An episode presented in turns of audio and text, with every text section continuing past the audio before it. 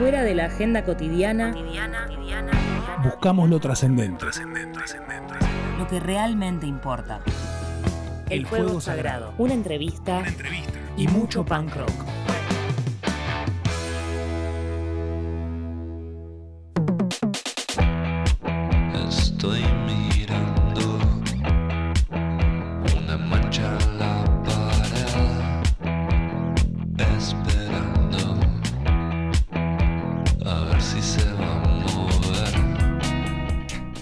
Lunes a la noche, buscando la felicidad tan deseada. ¿Se puede ser feliz un día como hoy? Creemos que sí, así que hacemos el fuego sagrado.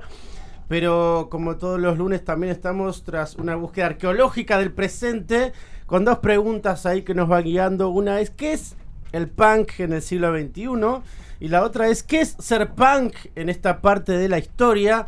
Por eso hacemos este programa, así que agradecemos primero a Lucas que nos opera, segundo a nuestro templo, nuestra casa, nuestro hogar, se llama Radio Colmena.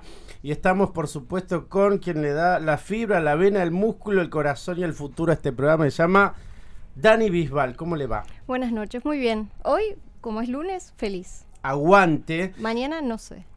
Siempre es así, ¿no? ¿Viste cuando uno entraba a un eh, almacén y decía, hoy fío, mañana no? Sí. Así que estamos también, estamos también en esa onda. Bueno, estamos eh, felices de que hoy nos acompaña una banda hermosa, preciosa, también reluciente, está como saliendo al mundo. ¿Querés decirnos quién es? Hoy nos visita la Real Academia. eh, muy contenta de que estén acá. Total. Chicos, ¿se quieren presentar nombre y ocupación en la banda? Bien. Acá Fran, yo toco la guitarra. Acá Juaco, yo toco el micrófono y un poco de las teclas. Yo soy NASA y soy el baterista. Perfecto. Bueno, los chicos hace muy poco tiempo sacaron un nuevo disco que se llama Programa. Eh, el anterior se llamaba Distracciones. Eh, ¿Quieren contarnos cómo arrancaron? Eh, dale, primero que nada voy a hacer esto. Bien. Porque si no. Iba a quedar a medio camino. Sí, sí. Eh, bueno, el proyecto arrancó durante la pandemia, eh, en cuarentena. Eh, yo arranqué a grabar canciones que las subía a Bandcamp, las grababa ahí en, en la compu de mi habitación. Y mm, después pintó armar la banda para empezar a tocar esas canciones en vivo. Entonces armamos eh, la Real Academia como banda y empezamos a tocar en septiembre del año pasado. Y ahí arrancamos y desde entonces tocamos eh, todo lo que podemos. Y, o sea, vos arrancaste solo y ya venías de algo antes.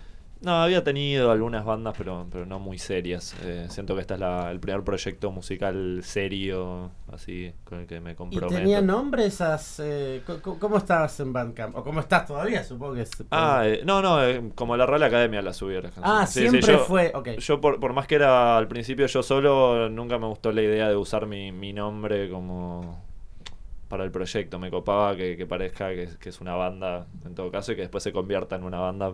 eh, Pero Ok. capaz al principio era una banda de mentira y eventualmente se hizo una banda de verdad.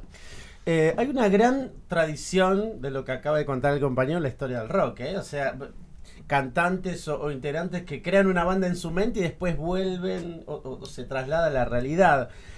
¿Cómo imaginabas esa banda de realidad, no? Porque estabas solo subiendo el- el- las canciones a Bandcamp, un lugar pandemia. precioso. Pandemia, bancamos Bandcamp.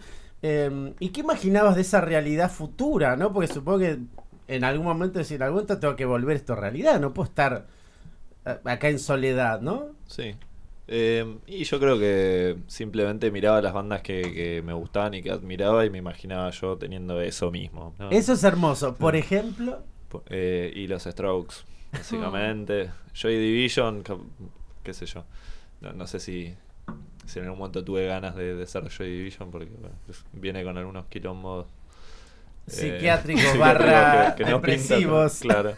Pero los veía y, y me dan ganas de, de tener algo así, no sé. Es, yo creo que inicialmente es un poco esa admiración que ves una banda y te parece cómo se paran. Sí, eh, total. Te parecen cool nomás y, y querés ser eso vos con, con tus amigos, amigas, lo que sea, querés tener eso, querés pararte como ellos se paran. qué lindo eso. Hoy estuve escuchando Kraftwerk y, en un momento flashé. Si tuviese una banda, creo que sería así, tipo una cosa tan, tan hermosa, precisa. Digo, un poco pensando en lo que decía acá el compañero. Eh, y los chicos cómo entran. Va, igual hubo cambios en la banda en el último tiempo. ¿Y cómo se fue formando? Bueno, inicialmente eh, al menos esta formación de la Real Academia, una vez que, que salió el EP de Distracciones y arrancó en serio el proyecto, porque anteriormente yo había intentado armar la banda, había hecho hasta un video, una animación buscando integrantes, que no resultó porque no conseguía casi nadie. Intenté de todas las maneras posibles conseguir gente. Y eventualmente cuando salió el EP y, y estaba un poco más fácil armar la banda porque pues, de repente se empezaba a gestar un poco una, una movida de bandas, la gente tenía más ganas de tocar y bueno, a Fran lo conocí en, una, en un taller de actuación que hacíamos juntos. Eh, y después a Tommy, que es el guitarrista, lo conocí en el colegio de chico. Eh, y con él mezclamos las canciones del EP. Eh, después el baterista Chapi era amigo nuestro, había tocado también en, muchas bandas y, lo conocíamos hace un tiempo. Y en el bajo estuvo primero mi amiga Delfina Gel, que, que tocaba en el club audiovisual. Y con ella habíamos empezado el sello discográfico con el cual sacamos eh, el que se llama Un Cuarto de Compañía Discográfica. Eh, y bueno, eventualmente hubieron un par de cambios de bajista, pasaron varios, terminó estando un buen tiempo Luciano Ferreira en el bajo y ahora hace poquito eh, hicimos eh, el cambio de dos integrantes, ahora está Nazareno Garay en la batería y Rocío Guibaude en el bajo, que le mando un saludo si es que está escuchando. ¿Y ustedes chicos co- cómo llegaron a la Real Academia, digamos, en cuanto a música? ¿De dónde venían? Eh, yo venía de influencias muy distintas, en realidad. Escuchaba mucho rock nacional que me había pasado mi hermana, pero otra camada del rock nacional, ¿no? Como más Los Piojos, la Versuit, más ese palo. Eh, después tuve una gran etapa espinetiana, yo soy muy fanático de Spinetta. Eh, ahora últimamente no tanto, quizás. Y, y mucho jazz también. Toco el piano y tuve un profesor que me hizo escuchar mucho Bill Evans y me encantó. Y me metí por esos lados. Y cuando lo, lo conocí a Juaco en ese taller de teatro me empezó a pasar influencias más de, del punk y del post-punk, eh, Interpol, The Strokes, que conocía los temas pero no había escuchado la banda en sí como banda, ¿no? Eh, Dive también y... y- pero venía, venía de otra música. Eh, Fue como un mundo que se me abrió y que todavía lo sigo explorando porque eso fue hace un año y medio, entonces todavía es como que me llegan recomendaciones de bandas como muy icónicas que no tengo tan escuchadas y que me vuela la cabeza, así que me estoy Perdón, metiendo. veo tu rostro y digo, esta persona es muy joven. ¿Te puedo preguntar la edad? Soy muy joven, me dicen el chiqui, eh, la banda, así que es muy correcto. ¿Y el número? 22, casi 23, vamos a decir. Como dicen los nenes. O sea, hay gente que nació en el 2000 en esta mesa. Sí. 14 de marzo del 2000, presente. Tremendo. Espectacular. ¿Y vos, NASA? Eh, yo ya venía de escuchar eh, la música de ahora, pero me, me pasaba que escuchaba mucho lo que era como el under barra emergente de afuera. Entonces ahora que hay, que se está gestando todo, todas esta- estas bandas estoy contentísimo porque lo que lo que quise hace cinco años y no había está ahora. Entonces es algo que, que- que me tiene muy contento. Eh, y con los chicos, yo ya había conocido a la Real Academia porque los fui a ver una vez en el Emergente, me gustó. Y de ahí medio que los, los vengo siguiendo. A Juaco me lo crucé varias veces en fechas y era como, hola, chao, sí, que pingue pan.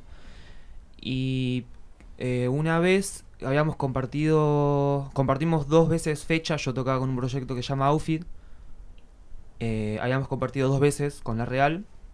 Y en la segunda, en un lugar ll- en Avellaneda, nada, justo me habían comentado de, de todo este quilombo de, de que estaban cambiando batero y bueno, justo cuando yo termino de tocar con, eh, con este proyecto en el que, en el que tocaba, eh, Juaco se me acerca y me dice, che, mira, nada, estamos buscando bateros, si te interesa. Y de ahí a los dos meses entré, hace en agosto me entré.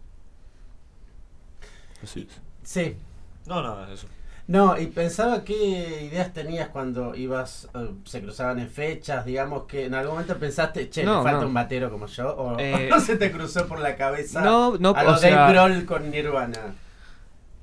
Capaz el, el hecho de, de a mí que la Real sea una banda que ya me gusta de por sí, independientemente de que sea parte o no, como que eso también me, me gusta la idea, medio a lo Catricia Varela. Eh, pero. Pero no, no, no, antes nunca se me, se me cruzó por la cabeza. Con ningún tipo de banda, como que jamás eh, es que aspiré a, a- a reemplazar a alguien. Era más eh, en, un, en un plan de, bueno, vengo acá, disfruto la música y listo. Como que Claro. hubo un momento en el que disfrutaba mucho más ver a bandas en vivo que tocar. Como que tocar eh, era un desgaste enorme para mí. Y hubo un momento en el que con todas estas bandas de ahora era como, no, no quiero tocar, quiero ir a ver bandas y ya está. Eh, pero no, no, no, jamás se, se me cruzó por la cabeza tocar con ellos. se dio porque, bueno, se dio. Que hubo, de hecho, hubo muchas cosas para que se dé, incluso. Eh, no me acuerdo ahora, si me preguntan, pero hay co- como... Hubo todo un camino para recorrer hasta Sí, yo creo que a- sí. Claro. Sí, sí. Bueno, y ya que mencionan las, mencionaste vos las bandas de ahora, ¿cuáles son esas bandas que, que además de Buenos Vampiros que tenés la remera? Eh, y a- hay. Y ahora hay muchas bandas que, que realmente me gustan genuinamente. Eh, bueno, Bueno- Buenos Vampiros, Los Zebra, eh, Plenamente, eh, Rosamonte, muchas bandas que, que escucho y es como dije antes, que son bandas que me hubiese gustado conocer a los 17 años. Claro. o en la secundaria que yo escuch- o sea, escuchaba mucho. El palo que hay ahora era, era la música que yo escuchaba en Yanquilandia hace 5 años. Y miraba videos del palo under de una banda de cuatro monos tocando en un sótano para 10 personas. Y decía, loco, acá eso no, no, no existe, acá eso no hay. Como que realmente eso no existía acá. Y, y fue como mucho tiempo de, de- maquinarme con eso hasta que un día pasó de que fui a, a Stramer a ver a, los buenos vampiros. Y de ahí quedé, realmente quedé muy flashado porque dije, me sentí incómodo incluso porque dije, eh, eh, o sea, pensé, estoy en el lugar que me hubiese gustado estar hace cinco años y, y me siento incómodo porque... ¿Pero por qué estoy incómodo? A ver. Eh, porque era como, esto existe y no tenía idea, no sé hace cuánto estaba, por suerte lo agarré justo cuando se, se empezó a dar todo. Eh, pero fue una sensación muy linda y a su vez como, como un miedo, porque era como estar con gente que me hubiese gustado estar, escuchando una música que me hubiese gustado estar. Yo venía muy del palo del jazz eh, y de ahí ya ve- venía teniendo experiencias feas con, con toda esa movida. Y de repente me encontré con, con- todo esto que me hubiese gustado tener hace cinco años y, me sentí, realmente me sentí, eh, no me sale la palabra, pero como que encontré el lugar, me sentí cómodo. Igual, bueno, nada, eh, eh, nosotros este, este estos últimos meses en realidad trajimos muchas bandas que surgieron en pandemia y que si bien fue un bajón haber tenido que vivir el 2020 y parte de 2021 en ese estado mundial, eh, surgieron bandas como ustedes, bandas como Buenos Vampiros, Mujer Zebra y demás, y eso está bueno también, o sea, poder sacar tal vez vos, eh, Joaquín, en tu habitación todo lo que había dentro en pandemia. Eh, ¿cómo, ¿Cómo lo viviste eso vos? Sí, bueno, como decís vos, eh, salieron un montón de cosas. Claramente la gente es como que estaba reprimida de alguna manera y eso creo que genera como mucho dentro de una persona y mucha necesidad de, de hacer y de mostrar. Eh, estar como conteniendo todos esos impulsos y todas esas influencias eh, y experiencias que uno va teniendo y no las puede compartir ni mostrar en ningún lado. Eh, entonces, bueno, no es casualidad que haya pasado eso y que hayan salido tantas cosas. Eh, y personalmente, yo creo que al principio, cuando llegó la noticia de que, de que se venía la cuarentena y todo, yo lo primero que hice fue ir a lo de Tommy, el, guitarrista de, de la banda, que todavía no, no era el guitarrista de la banda. Eh, fui a la casa y me agarré un par de, de micrófonos y un par de cables, porque él y yo siempre grabábamos y tocábamos juntos, entonces fui y le dije, bueno, si voy a estar encerrado en casa, por las dudas me llevo algunas cositas para grabar, ¿viste? Como que me parecía algo copado en algún sentido. Si bien me daba miedo, como a todo el mundo, todos estamos con miedo en ese Sí. momento, al mismo tiempo dije, bueno, voy a estar encerrado en casa un tiempito, aprovecho, seguro que me grabo cuatro discos.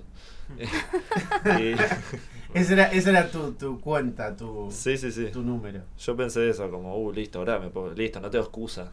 Que, que a- creo que a mucha gente le pasó, que estaban todos como, no tenemos excusa, todo lo que teníamos ganas de hacer y no teníamos tiempo de hacer, eh, lo vamos a hacer ahora. Y después, tanto yo como un montón de gente, no hicimos todas esas cosas que pensamos, porque pensamos que necesitábamos solo el tiempo y al final no, no funciona así.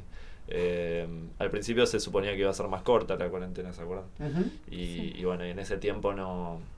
Grabé muchas cosas malísimas que las sigo teniendo. En algún cassette que hicimos lo puse en el lado B. Son grabaciones de. Grababa monedas para hacer percusiones, ¿viste? Era como cosas muy experimentales.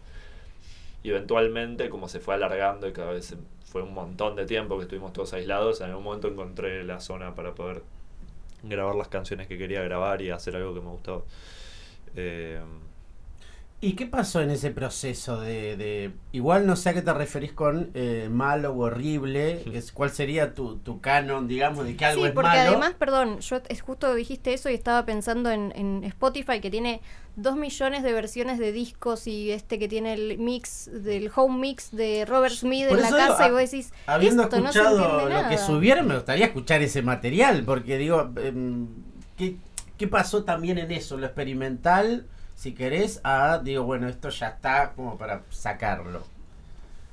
Mm, Yo creo que fue algo más eh, una búsqueda interna mía de sentirme seguro con, con lo que estaba haciendo y capaz de mostrarlo y capaz de terminarlo, porque también creo que para cualquier artista es un quilombo entender cuándo la obra está lista para que se pueda mostrar, cuándo es aceptable. En realidad no se muchos te van a decir que no se termina nunca, ¿viste? Que, que- en ningún momento está terminada la obra, pero hay un momento en el que tenés que aceptar que, que la tenés que dejar ir. Y yo creo que, que a mí todavía me estaba costando encontrar ese momento. Entonces dejaba proyectos abiertos que por todos lados, desparramados. un montón de proyectos en la compu sin nombre o con nombres que eran hacer así un quilombo en el teclado. Eh, y en algún momento, creo que un día tuve una conversación con un amigo eh, con el que estaba viviendo durante la pandemia. Yo estaba tratando de grabar el primer tema que subí, que es el primer tema del primer EP, se llama Puedo Morir Acá. Y lo había empezado a, grabar ahí medio rápido en la compu y, y bajé a fumar un pucho, tomar un mate y le dije a mi amigo como no, no, no puedo terminar ningún tema, los arranco y los dejo ahí abandonados. Eh, y me dijo, pero bueno, terminalo y subilo, no te preocupes, no, no vas a manchar tu... A mí me da miedo dar el primer paso, me parece. Eh, subir el primer tema, mostrar, decir, este proyecto ya le puse nombre hace dos años, pero todavía no hice nada, me da miedo eh, mostrárselo al mundo y decirle, esto lo hice yo y, y ya está listo para que ustedes lo escuchen. Entonces tuve una conversación con él que me dijo, mira, hoy subís un tema y si lo subís vamos y compramos un whisky y festejamos.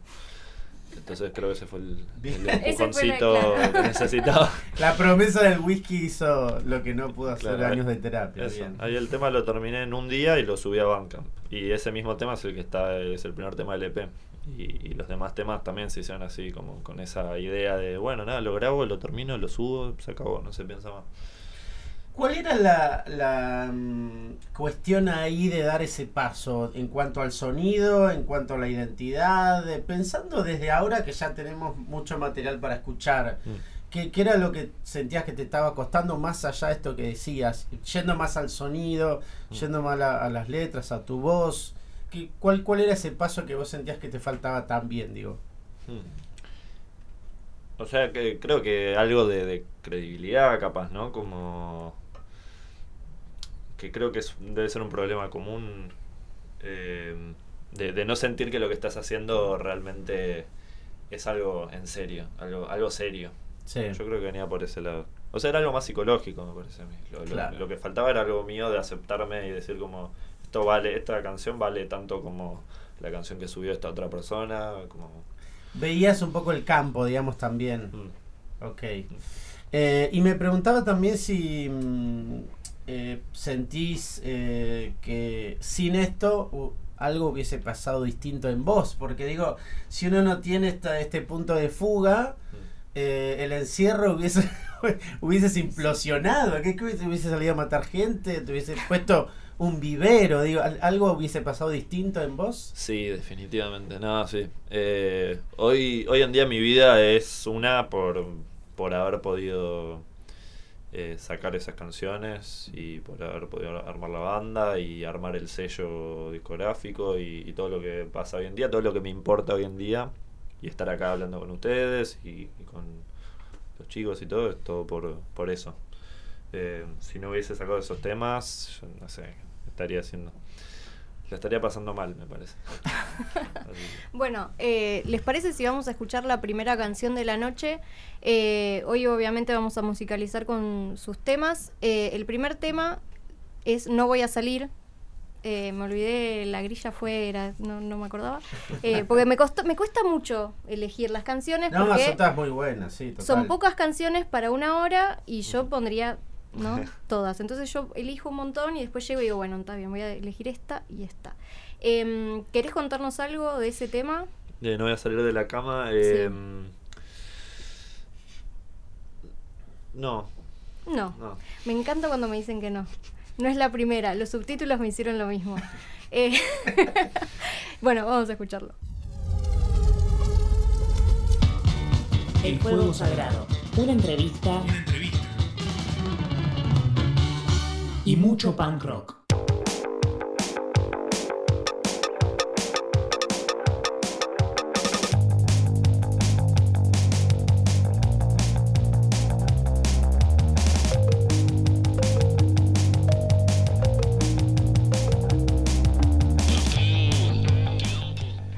Segundo momento de la noche, estamos con la Real Academia y nos gustaría meternos un poco con la música también, ir, ir tanteando un poco los, los dos EPs. Eh, ¿lo- ¿Los consideran como, como, porque está puesto así en Spotify, digo, es, es una obra cerrada, es como adelanto de algo? Porque viste que el EP tiene, a, a veces puede considerarse como una obra finalizada y a veces es como un work in progress, ¿no? Mm. Eh, yo al menos los considero los dos bastante cerrados, sí. Son conceptos que ya... Porque yo ya, al menos yo personalmente ya los dejé atrás. Claro. Como ya Claro. está, no, no, no quiero seguir toqueteándolos, como que Mismo- listo, ya me los olvidé, ni los quiero escuchar, como que ya está. Mismo hay single, singles sencillos Sí. que, lo, que no tienen la misma versión que en los EP, ¿no? Por lo menos hay alguno. Eh, ¿De los que sacamos? Sí. No, pero... Como versiones más, em, no sé cómo decirlo, mm, más, no sé si, no quiero decir trabajadas, pero ponerle por ahí. eh, no, no, No voy a salir de la cama, no, Sí. no está, no es, Eh, eh, no, no, es, la, misma. Sí, sí, sí, es la misma. Pero es un Mandela Effect, capaz. Ah, puede ser, no sé. Que se haya subido mal y no nos enteramos. Uy, pucha. Nos estamos No sé. enterando ahora. Yo lo escuchaba diferente, por eso. No, pero como te digo, yo creo que pasa a veces eso igual. Eh, pero como efecto Mandela, ¿viste? Como Sí, que sí, lo volvés sí. a escuchar y sentís como. Va, no sé, a mí me pasa que les pregunto, le digo, como, ¿qué, qué le cambiaron? O cuando una banda te muestra distintas mezclas que están haciendo un disco Sí, y te dicen, che, esta la. ¿Escuchá? Ah, ¿qué le agregaron ahí un. Algo, ¿no? Y, No, eso siempre estuvo. Pero capaz vos le empezás a prestar atención después de escucharlo de vuelta, ¿viste? Sí. eh, y lo escuchas con otros oídos. Eh, no, pero mm, eh, los del último EP, por ejemplo, los tenemos grabados hace mil años, los temas. eh, y los decidimos sacar ahora. Eh, pero creo que creo que todos ya lo dejamos bastante atrás ese disco, porque lo Sí. grabamos hace mucho tiempo. Sí, lo grabamos en febrero, lo estuvimos armando desde principios de enero. Ya terminaba la fiesta y empezamos a. Nos juntábamos en lo de Chapi, el baterista anterior, a ensayar los temas para la grabación y algunos ya los veníamos tocando quizás desde noviembre, siento. Sí. Me acuerdo de, de ya hacerlos el año pasado, así que ya tienen un recorrido los temas. Mm. Y mm, sí, yo también siento que son como dos momentos que, que, que están cerrados en el sentido de que el primer EP lo graba Juaco en su cuarto solo y es como eh, muy marcada la técnica de grabación de él en su cuarto haciendo los temas. El segundo tiene también el recorrido de, de lo que fue esa primera experiencia tocando juntos los cinco y ahora es otra formación y ahora hay otras influencias dando vuelta entre nosotros en la música que escuchamos. Eh, hay más búsqueda de cada uno en el sonido de su instrumento. Entonces yo creo que ahora de vuelta eh, con lo que se viene, que, que Juaco ya nos irá sorprendiendo porque sé que está armando algunas cositas que todavía no escuchamos. eh, vamos, vamos a encarar de vuelta como hacia otro rumbo quizá, ¿no? Como siempre con referencias, pero abriendo un poco todavía. Bueno, eso le quería, les quería preguntar. O sea, ya están laburando en algo nuevo, pero todo, o sea, siempre es todo tuyo. Por el sí, sí, por el momento yo eh, grabo, digamos, la canción, una versión demo, digamos, después la llevo. Eh, el tema es que eh, tampoco hay una técnica todavía formada para hacer las cosas porque es- la banda es muy reciente, tenemos un Mm. año de banda más o menos. Bueno, un año, sí. Sí, un poquito más. Eh, un año y, Y me- con y cambios. menos, claro, y con cambios. Entonces todavía se está formando la banda, siento. Eh, y, y tenemos pocas canciones, ¿no? Son 12 EPs, en total son 10 temas que tenemos subidos y, y eso para otras bandas sería un disco. Y para nosotros son 12 EPs. O sea, está dividido de otra manera, pero, pero básicamente tenemos 10 temas, así que es bastante reciente todo, todavía no tenemos algo muy formado, pero por el momento yo grabo, bueno, las primeras canciones las, las grabé y, y después fue ensayar y decirles, bueno, vos tocas esta línea, vos tocas esta línea. Igual se Eh, va cambiando eso. Eso se va cambiando en los ensayos. Yo en lo sí. personal, Él hace lo que quiere. yo, el batero hace Sí, lo pero que me quiere. parece que los bateristas no es por decirme paso el tema por, por Ah, pero, pero- pero siempre algo surge, o sea, Sí, Claro. sí, sí. al menos nada, el tema de composición. Eso para el vivo, por el momento, por eso digo.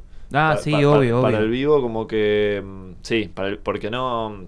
lo- los primeros temas se grabaron con una batería electrónica que es imposible tocar por un ser humano. Entonces, Total. cuando nos empezamos a juntar a ensayar fue como, bueno, ¿cómo la traducimos? Y bueno, y la, la fuimos cambiando con Chapi. eh, Esa es una excelente pregunta. mm, ¿Cómo la reproducimos? a ver. ¿Cómo, la se puede? Porque hay un, eh, un- una de las preguntas que pensaba mientras escuchaba hoy el, los EP y los sencillos, mientras estaba laburando, eh, mientras escribía, ¿no? Eh, pensaba eso, hay como un pulso, un ritmo súper preciso, súper marcado. eh, y, y como pasa como todo, como toda canción que va grabando que tiene algo medio sobrehumano, Mm. Se humaniza en el vivo, ¿no? ¿Cómo se, cómo se vuelve humano ese sonido? Que igual es, es muy, digo, yo lo siento al, al pulso de las canciones, ¿no? O sea, no es robótico, no me refiero a eso, pero pensaba, ya que tenemos acá al baterista, eh, ¿cómo se traslada eso, digamos? Es- esa sensibilidad que se transmite en el audio cuando uno lo ve face to Mm. face. Eh, y yo creo que hay una cuestión muy de dinámica también. Como que todos los temas tienen un hi-hat en, en fusa prácticamente. Me pasaba que las primeras fechas, la primera fecha de hecho que fue en La Plata, estaba muy nervioso porque me daba mucho miedo que se me escape un palo. ¿En serio? En- sí, porque, o sea, son, son, son tempos muy rápidos en el que el tema te está haciendo esto y si se se te escapa un palo, pasa de acá a acá. Claro. Y no hay forma de pilotear eso. Decirlo de una forma que... Porque Eh, los o oyentes sea, no pueden tema, ver tu mano. eh, el, el tema viene en un 10 y si se te escapa un palo, pa- de un 10 pasa a un 4. Y no hay, realmente no hay forma de pilotear eso.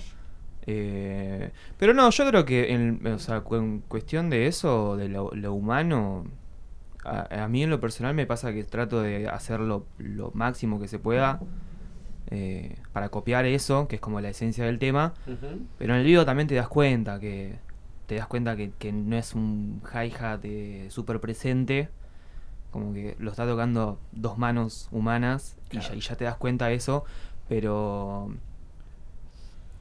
pero no, no, no es complicado, o sea, o sea, se siente, no sé cómo explicarlo, pero se No, te siente. entiendo, eso. pensaba Igual to vos- Explain, ponerle claro. los strokes, algo de ese orden que tiene como un laburo como muy fuerte con el ritmo de la bata, y vos lo ves en vivo y lo resentís, sea, al, al tema, ¿no? Hay, hay algo de ese orden también, perdón Dani si te No, no, iba a decir que, qué sé yo, los que vamos a ver los, los recitales, no sé si nos damos cuenta de eso.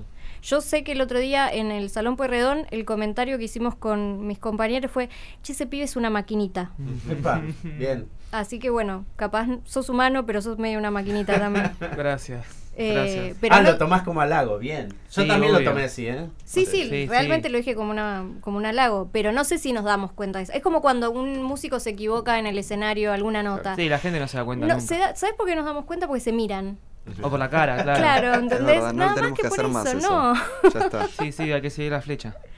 Claro, total. Eh, bueno, justo, va, no sé vos, Walter, si querías decir algo más, No, pero no, iba a ir por eso. el, por el lado musical un poco, Re. que en el primer bloque hablamos de, bueno, de mm, eh, Joy Division y de mm, los Strokes, que bueno, es verdad que Joy Division tal vez tiene una oscuridad y algunas cuestiones que mm, mejor tra- tal vez no atravesar, pero que en definitiva tienen una luz ahí porque la música también es eso, ¿no? Sí, Em, total.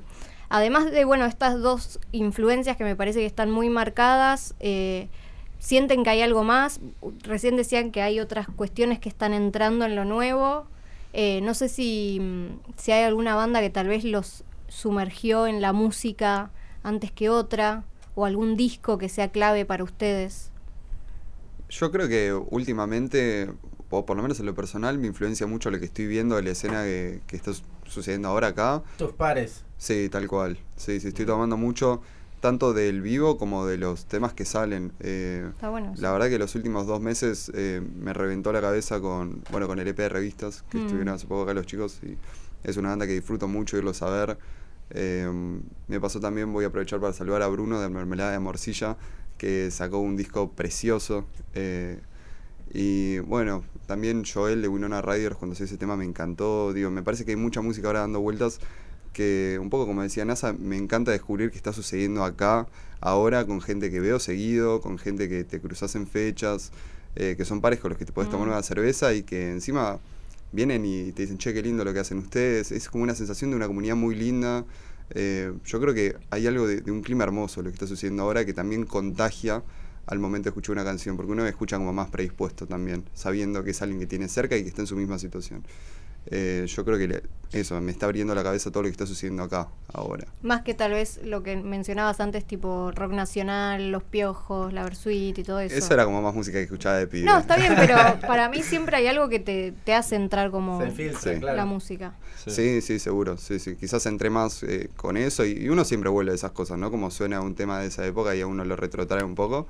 Es que Pero- yo también me río y digo, sí, yo escuché Los Piojos, pero sé Sí. que si pongo algún disco todavía me acuerdo las canciones Sí, y están total. buenísimas. Total. Yo no solo eso, fui fan, así que no. Sí, no, sí, sí. Nadie, nadie tiene el prontuario limpio. Pensaba si uno con un campo tan, tan hermoso, tan rico, tan, tan prolífico y tan bello, eh, se genera algún tipo de eh, incentivo a seguir creando, hay una especie de competencia sana, hay un tipo de tráfico ahí, uh, esto me sirve, no pensé que era posible, ahora lo incluyo.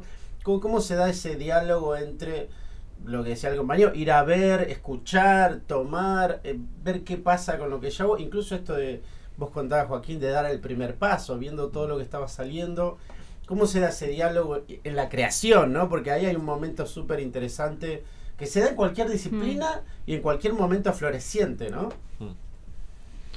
Em, con respecto a, a la competencia, yo siento que una de las cosas lindas que tiene lo que está surgiendo ya hace un tiempo acá en Buenos Aires, al menos lo, lo que estamos viviendo nosotros, eh, es que no, no se siente competitivo. Em, hay mucha hermandad y amistad entre bandas.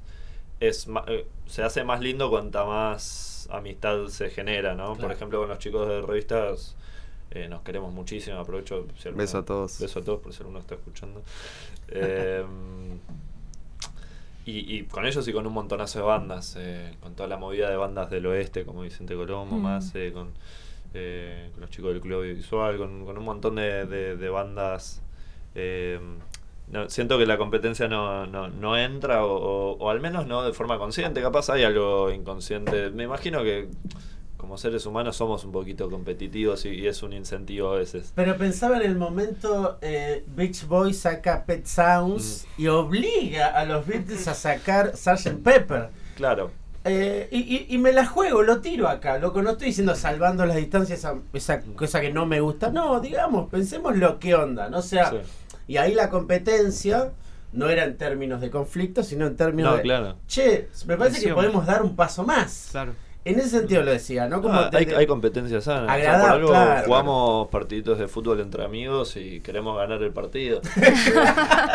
y yo, si tengo que lesionar a uno, lo, si lo tengo que lesionar al chiqui, lo lesiono. Eh, de hecho, el último partido que jugamos, Tommy, nuestro guitarrista, me lesionó y ahora yo no estoy jugando por dos semanas porque me, me lastimó la Ok. costilla. Saludo para Tommy. Eh, sí, yo creo que hay un, eh, yo creo que cuando ves a alguien hacer algo muy bien, te dan ganas de hacerlo bien vos también. Me ha encantado. Eh, re, viene por ese re. lado. Yo estuve escuchando el EP de revistas y, y estuve con ganas de ponerme a grabar yo también.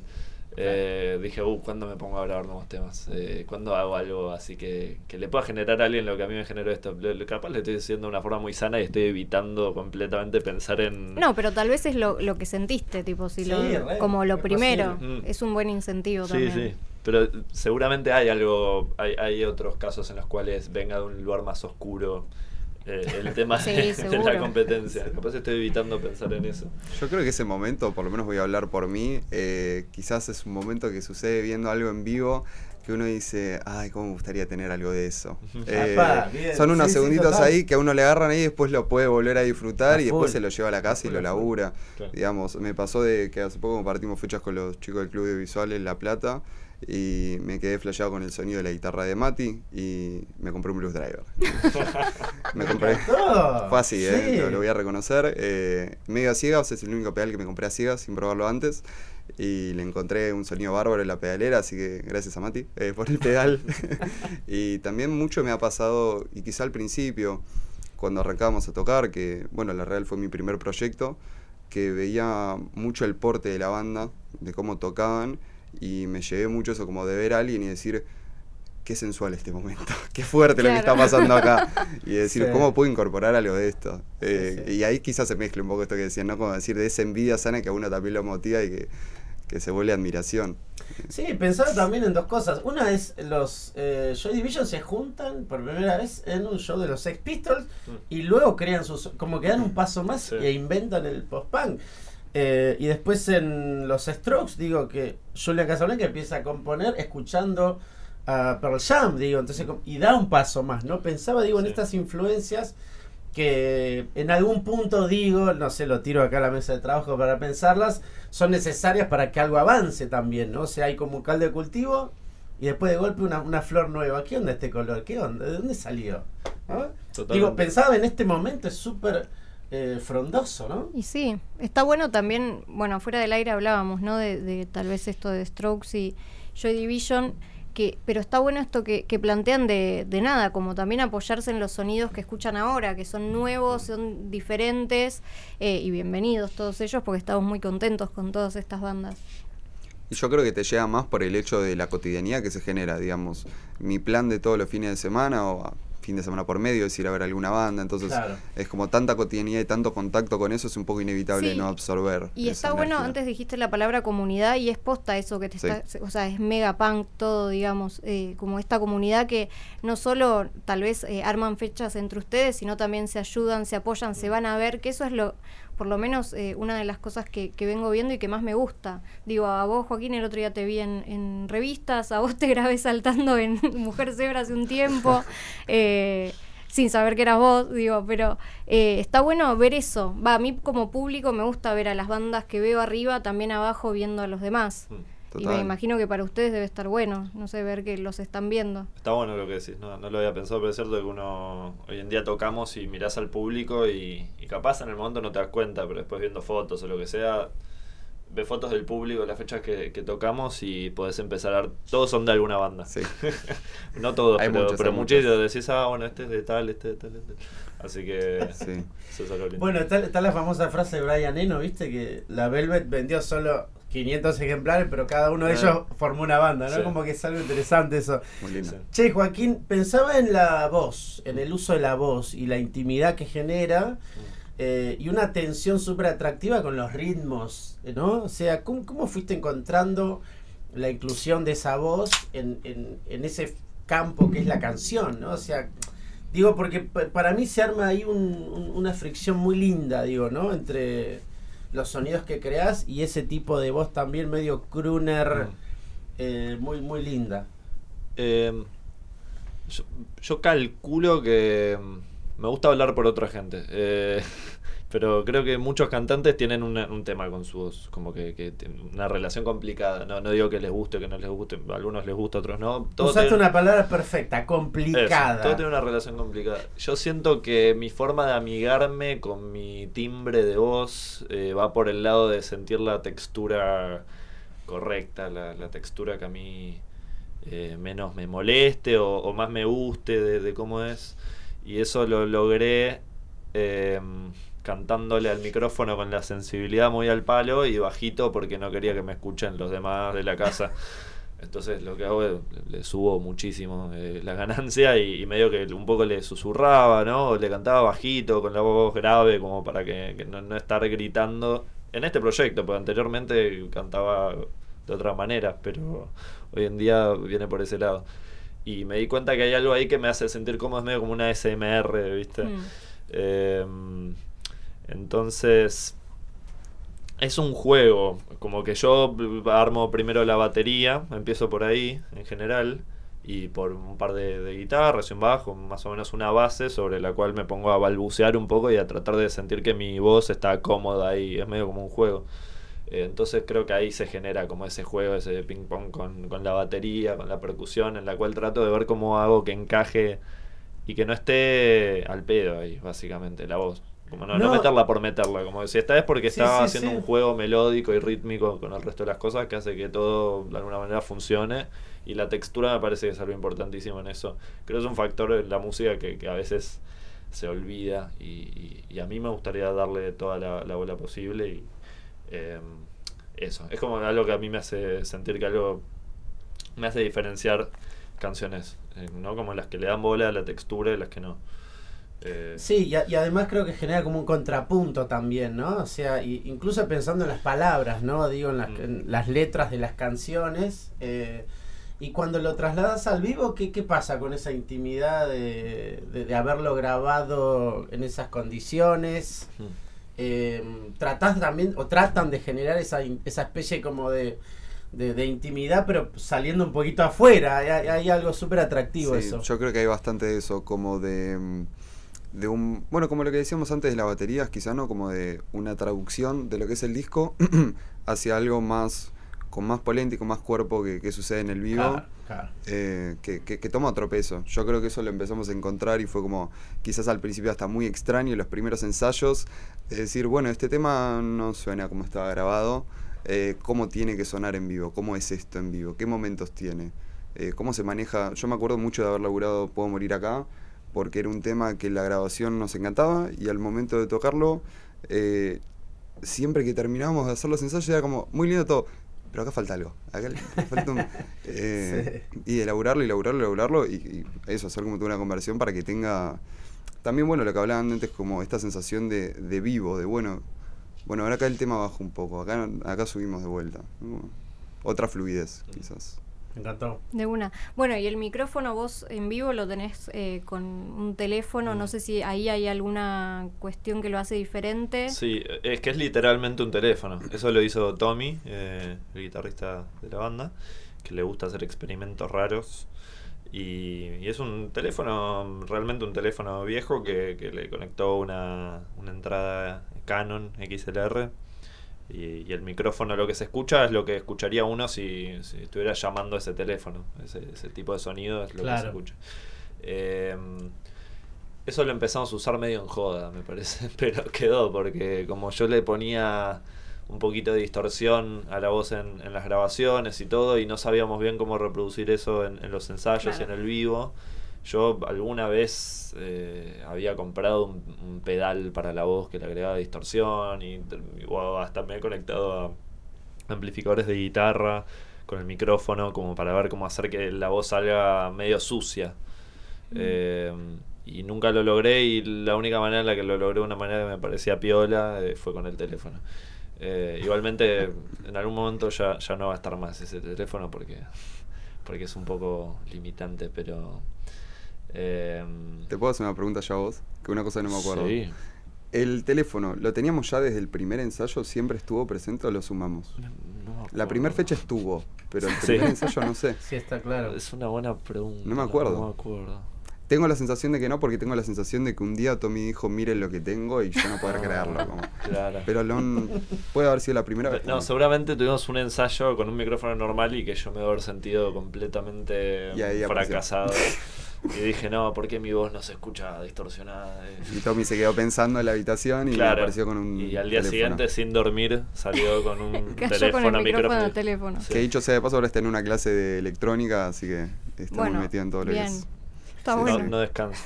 No descansa. ¿Qué, ¿Qué más a eso? Porque pensaba en el primer sumo, que Luca laburaba muchísimo con, con distorsionadores de voz en vivo, ¿no? O sea, el primer sumo con, em, con Stephanie en la bata Ah, y con Sokol en el bajo, o sea, antes de Moyo, antes de Mm. todo. Así que pensaba qué importante la voz y el laburo, ¿no? Y nada. Y Y, el- y también Julia Casablancas laburando para Easy Seat, Mm, sí. la voz con esos micrófonos que le encontró Gordon el productor. Es que está Sí. bueno también usar la voz como un instrumento más, que es, que es algo Sí. que venimos eh, escuchando claro. mucho Sí, y sí, que sí. tal vez uno como oyente de, de música no, no le presta tanto atención de esa manera, pero Claro. saber que se le da ese laburo, Sí. nada, te hace pensar en, en eso, en la voz como un instrumento y no como un, no sé, como No, otra total. cosa. Sí, a mí me parece importantísimo. Eh, hay- creo que hay distintos tipos de cantantes y, y muchos simplemente cantan bien y naturalmente se ponen a cantar en donde sea que estén y tienen una linda voz y llaman la atención. A mí eso nunca me interesó, nunca me llamó la atención alguien que cante bien Sí, así, que simplemente se pueda cantar y tenga un buen registro vocal. Siempre me dio bastante igual eso. Pero siempre me interesó mucho una voz que, que la reconozcas, ¿no? Que digas como, ah, esta es de, de tal. Eh, en la forma de cantar y en, como decís vos, en, en los efectos que se agreguen, ¿no? Todo el proceso que tenga para, para que salga de una forma u otra. Eh, y si se le agregan tantos pedales a las guitarras, tantos efectos a todo, ¿por qué no laburar también de esa manera con, con las voces, ¿no? Y, y ver hasta dónde se puede llegar. Es un instrumento re interesante, la voz, ¿no? No, y aparte, amplio. y aparte es esto que acabo de decir es hermoso porque desde Bob Dylan para acá lo que no podés hacer puede ser tu arma de combate Mm. para hacer buenas canciones. Totalmente. Digo, Ian Curtis canta como canta porque es totalmente limitado. Sí, Sí, Y sí. lo digo con hermosura y admiración total por el tipo, ¿eh? O sea, para mí que gane X Factor todos los concursos de canto, ya mismo se lo doy. Totalmente, sí, sí, sí, sí, sí. Bueno, ¿les parece si escuchamos la última canción elegida por mí? Eh, después vendrá la, la que eligieron los chicos. Ahora vamos a escuchar Chocar. Muy bien. No sé si de ese querés decir algo, si no. De esta sí quiero A decir a algo. ver, a ver, de esta sí porque mañana sale el videoclip de esta canción. Así no que está calculado esto, ¿eh? No, es esto se casualidad, dio- sí, por- casualidad porque lo anunciamos hace un toque, así que sí, esto no, no estaba preparado. Pero sí, mañana sale a las 3 de la tarde el videoclip de esta canción, hecha por una productora que se llama Patio. Y bueno, nada, véanlo. ¿Cuál es tu fuego sagrado? ¿Cuál es tu fuego sagrado?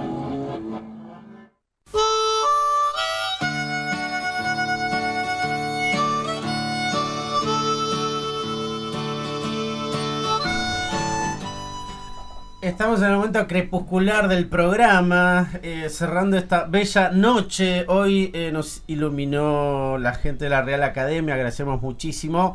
También queríamos decir que Dani Bisbal es la Music Selector de todo esto, así que síganla en redes que cualquier cosa hermosa que suene es gracias a ella. Em, y nos estamos eh, metiendo en esta parte final, charlando un poquito que hay fechas.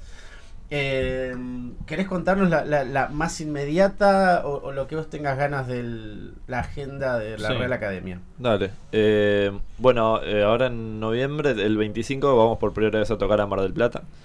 Tocamos con la banda Dojo y con Maniobras. Maniobras. Eh, Dos bandas de allá son. Dos bandas Sí. marplatenses. Eh, estamos muy emocionados por ir a, a tocar allá.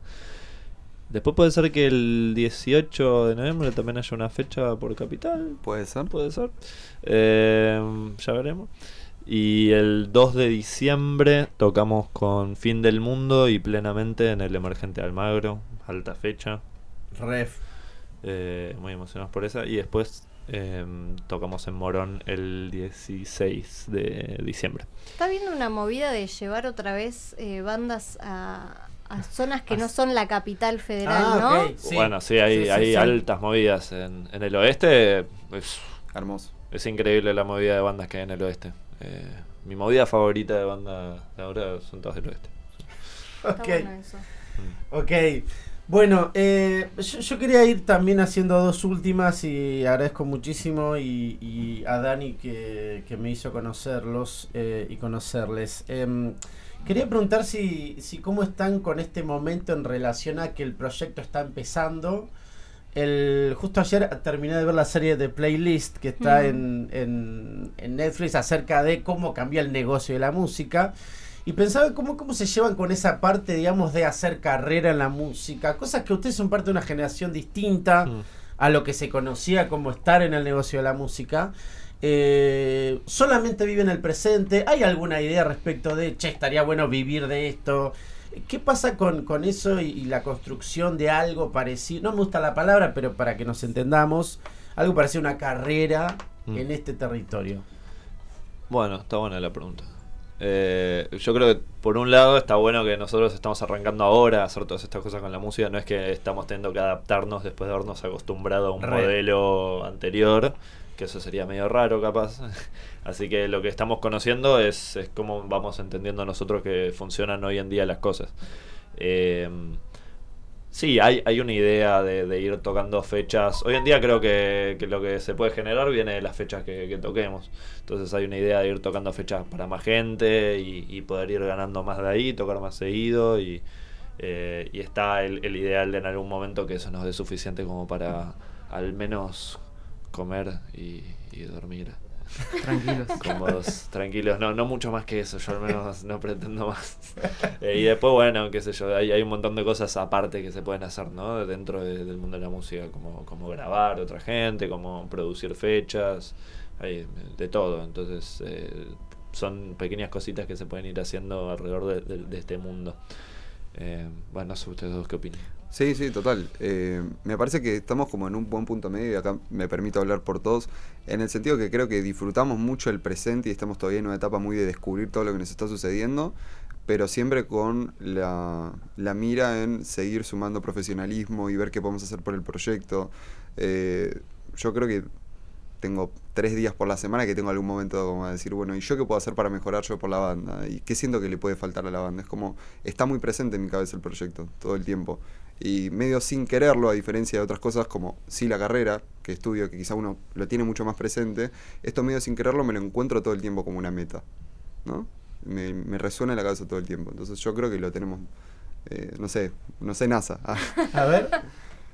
Eh, No, no, yo eh, o Ah, sea, a mí lo que me pasa es que a- a- hoy por hoy no espero nada de la música, como que me quedo con el hecho de que a mí me gusta, es lo único que me gusta hacer y, y listo, me quedo con eso. Como que si pasa pasa y si no si no y si no pasa como bueno. Mm.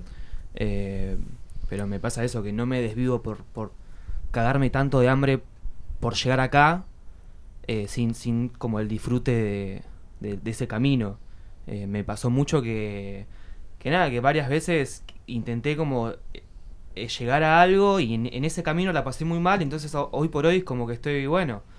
O sea, si, si la música es lo único que me hace feliz, por, por quiero que me haga bien, no, no tener que estar todo eh, mal eh, por tener que llegar a un lugar porque no sé si se, si se va a dar. Entonces quiero que por lo menos si cuando llegue al final del recorrido, por lo menos decir, bueno, por lo menos la pasé bien. Eh, me pasa eso últimamente, que no, no es algo que no pienso. Como que todo Final, me final de recorrido hablamos eh, cuando Sí, baje el- la persiana Dios, No, digamos. no, en, en el hecho de, de si se da o no se da, si, o sea, el día Ah, de mañana ok, te, das cuenta, ok, listo, yo tengo un ingreso y estoy tranquilo. Pero lo que estás diciendo me da la idea de pensar que eh, si bien no esperas nada de la música, como decís vos, sí que la música te va a acompañar toda tu vida. Eso sí, Sí, obvio, eso, eso me di cuenta hace Claro. mucho tiempo, que pase lo que pase, yo voy a hacer esto. Eh, Me realmente encantó, pase lo que pase, es esto. ¿Querés hacer la otra? Yo lo único que iba a decir era que me encanta este camino punk que le están dando, porque para eso los traemos y para eso nos gusta descubrir bandas nuevas que nos acompañan y que tan linda están haciendo a, a la música del- de las últimas. No, y, hermo- y- y hermosas canciones, hermosos discos. O sea, es que no es poco. No es solamente una movida, No. digo, es, uno puede disfrutar esas canciones mientras está haciendo mil cosas, de sexo hasta caminar. Sí. Así que aguante la belleza. Bueno, ¿querés hacer la última antes de que yo No, haga de mi parte última? solo agradecimiento. Así que aguante la Real Academia y hay que seguir en todos lados, plataformas y, que cuente un poquito lo del video en, en su canal de YouTube que se estrena mañana. Dale. Eh, y perdón, quiero decir una cosita porque me pareció interesante lo que dijiste recién. De al margen de la movida, que hayan lindas canciones, creo que está bueno eso. O sea, en general, con toda la banda de la movida, escucharla sin pensar en la movida. Porque la movida mm, en unos días no va a existir más. Y al final es medio. no, no existe, qué sé yo. Sí, porque en definitiva lo que va a quedar son las Son canciones. las canciones, Ah, así que disfruto la canción sin pensar en todo el contexto que está alrededor, porque uno tiene que escuchar la canción y, y estar en esa canción, en ese mundo. Da, da lo mismo de quién sea, cuándo salió, así que bueno, eso. eh, se escuchan canciones de estas bandas, se escuchan la canción y, y ya, ya está. Eh, bueno, fechas. No, no, del video. Ah, el video, contar el video. El videoclip. Sí, sí, sí. ¿Qué, qué onda? Digo, ¿por qué un video? ¿Qué pasa con esa canción? ¿Qué Hmm. tenían ganas de mostrar visualmente? Bueno, eh, en realidad eh, es una productora que, que, con la que teníamos ganas de laburar, ellos tenían ganas de laburar con nosotros, y yo les pasé dos canciones del EP y le dije, díganme cuál se imaginan más con un videoclip ustedes, y me dijeron esta porque tiene muchos, mm, varios cambios, sentimos que cuenta más una historia. eh, entonces fuimos por ese lado. Eh, me gusta que agarraron el título del tema y lo llevaron a algo que no tiene nada que ver con la letra. Pues la letra habla de una situación muy específica, tira algún bardito a una banda. eh, habla de Perdón, estar- repitamos el nombre de la canción. se llama Chocar la canción. Sí. Y, y habla sobre estar en una fecha, bueno, nada, qué sé yo. Tiene una historia muy básica y ellos agarraron el título que es chocar y lo llevaron al, a la idea de que cae un meteorito en la Tierra y se va a terminar todo. Entonces lo llevaron para otro lado completamente Sí. y eso nos pareció muy, muy copado y la verdad que estuvo muy lindo filmarlo. Lo filmamos hace muy poquito, es muy reciente el video. eh, a diferencia de la canción que la grabamos hace mil años, pero el video nada, es algo nuevo. Aparecemos todos nosotros, todos los de la formación actual de la banda. Eh, y nada, y sale mañana y, y bueno, muy emocionado porque la gente lo vea. ¿Y cuál era la otra canción que les propusiste? La otra canción es una que se llama Me da igual. Bien. Está bien. Uno de los muchos títulos deprimentes de canciones de la banda.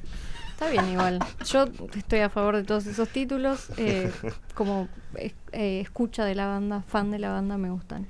Bueno, antes de cerrar el programa, eh, ustedes saben el, que en este espacio que- en el que estamos se llama el Fuego Sagrado y una de las preguntas que les hacemos a los que nos vienen a visitar es ¿cuál es su fuego sagrado?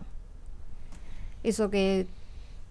¿Vos ya tenés la respuesta o, No, ah, no, te de- sacudí con la nada. pregunta? Sí, sí. Vos tenés la respuesta. No, te quiero Bueno. repreguntar qué significa. Es lo que iba a decir. Ahí Bueno, está. el fuego sagrado es lo que te hace eh, levantar de la cama todos los días, lo que te da la fuerza y el impulso para hacer lo que haces, ya sea música, cualquier tipo de arte o cuestión, o lo mismo, lo- nada, lo que te levanta así, cualquier día. ¿Puedo decir algo muy cursi y no dar explicaciones? ¿Tengo eso permitido? Re. Es tu Eh, espacio. Mejorar como persona, voy a decir eso nada más. Bien.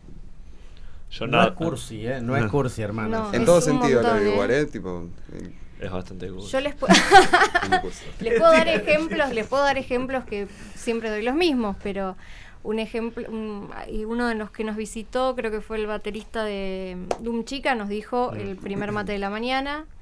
Eh, Facu Romeo de Pirámides nos dijo mm, Los padres. padres. Mira, Em, Qué lindo. más cursi todavía. Más Sí, cursi. Terrible. Eh, Alguien te ganó. bueno, hubo gente que dijo la música, Claro, obviamente. alguna banda o algún eh, solista o algún. eh. No tengo ahora más recuerdos. Em, Yo voy a seguir el ejemplo de Rama y creo que voy a decir merendar. Como Uf, que me, gusta mucho la merienda. sí. O sea, Bien. me levanto Bien. para ir a laburar y es como que estoy como todo el día pensando, bueno, quiero llegar y tomar un té con pan, lo que sea, pero estar tranquilo. Hace poco me compré una mesa, me mudé y es muy satisfactorio, realmente. Banco, en la, en la merienda, y, y le vamos a dar a Joaquín más tiempo para que lo piense de última, pero la merienda siento que es la comida que está menos valorada Sí, dentro de las re. cuatro básicas. eh, y- Eh, y otra cosa, un dato que no sé si suma o no, pero he escuchado de, de primeras citas meriendas que salieron muy bien. Como Sí. que es probable que a la noche no se birra todo mal. Obviamente nadie es una cita en un desayuno, pero la merienda es un gran momento para una primera cita. Te agarra que- un poco más lúcido, más tranquilo quizás No, también. así. Incluso si el café sale mal, es un cafecito. Chao, suerte, nos vemos en. Disney. chao. sí, porque después de la cerveza es más Sí, no, complicado. no, sí, sí, sí, sí. sí. Eh, yo creo que no tengo y por eso tenemos una canción que se llama No voy a salir de la cama. Porque no. no, no tengo- si, lo hago es porque se supone que. que- Que hay que hacerlo. sí, no, y no lo digo de una manera como deprimente o que no tengo No, motivo no, para no, vivir, pero no, no sé si tengo un objetivo en particular. No, cada, cada día hay que encontrarlo. Bien, bien. Bueno, me, está bien, listo. Beautiful. Fue la el primero que dijo que no. Me gusta. Eh, bueno, y para cerrar, les pedimos que eligieran una canción. Sí. No sé si la quieren, o sea, sí, por favor, preséntenla, pero cuéntenos por qué la eligieron y Sí, claro. preséntenla. Y gracias por haber venido. No, gracias a ustedes, fue una muy linda Hermosa charla, charla. eh, nos sentimos recómodos. Eh, bueno, eh, la canción que elegimos eh, se llama ¿Quién? y es de un artista que se llama Mase, eh, es de Zona Oeste, eh, y lo queremos mucho y lo admiramos un montón. Eh, y en las fechas que hace, y particularmente cuando toca esta canción en vivo, se genera algo en la gente muy interesante que para mí muestra un poco todo lo que es esta movida, porque es una canción que salió ahora, pero ya la vienen tocando hace un montón y la gente la corea y salta y se empuja y se vuelve loca cuando la toca.